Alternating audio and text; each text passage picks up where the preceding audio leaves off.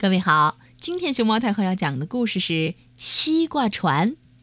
关注微信公众号和荔枝电台“熊猫太后摆故事”，都可以收听到熊猫太后讲的故事。小花鼠要去看望外婆，鼠妈妈拿了一盒点心，让她带去做礼物。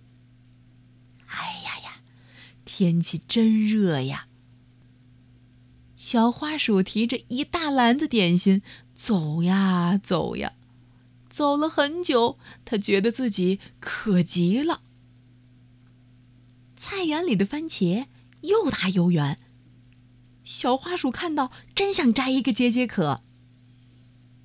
但是，它想，番茄的主人不在，我没有得到允许，不能吃。绿绿的黄瓜又脆又嫩，小花鼠真想摘一条解解渴。可是他想，黄瓜的主人不在，我没有得到允许，不能吃。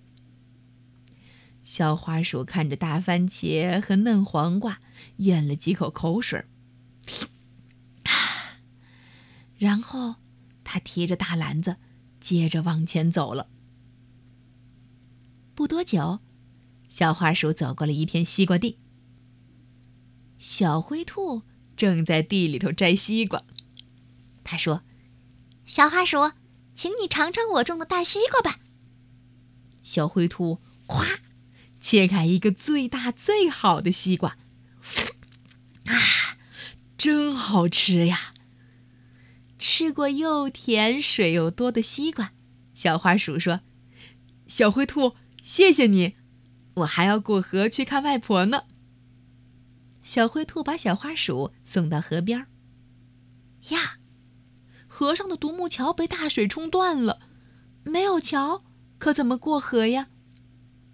小花鼠正着急呢，小灰兔安慰它说：“哼，别着急，我有好办法。”咚咚咚咚咚咚咚，小灰兔连忙跑回家。等它回来的时候。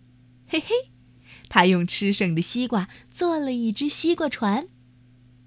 西瓜船飘呀飘，一直把小花鼠送到了河对岸。小花鼠来到外婆家，大家见面可真高兴。哼哼，这一场见面可真是多亏了那条西瓜船呐。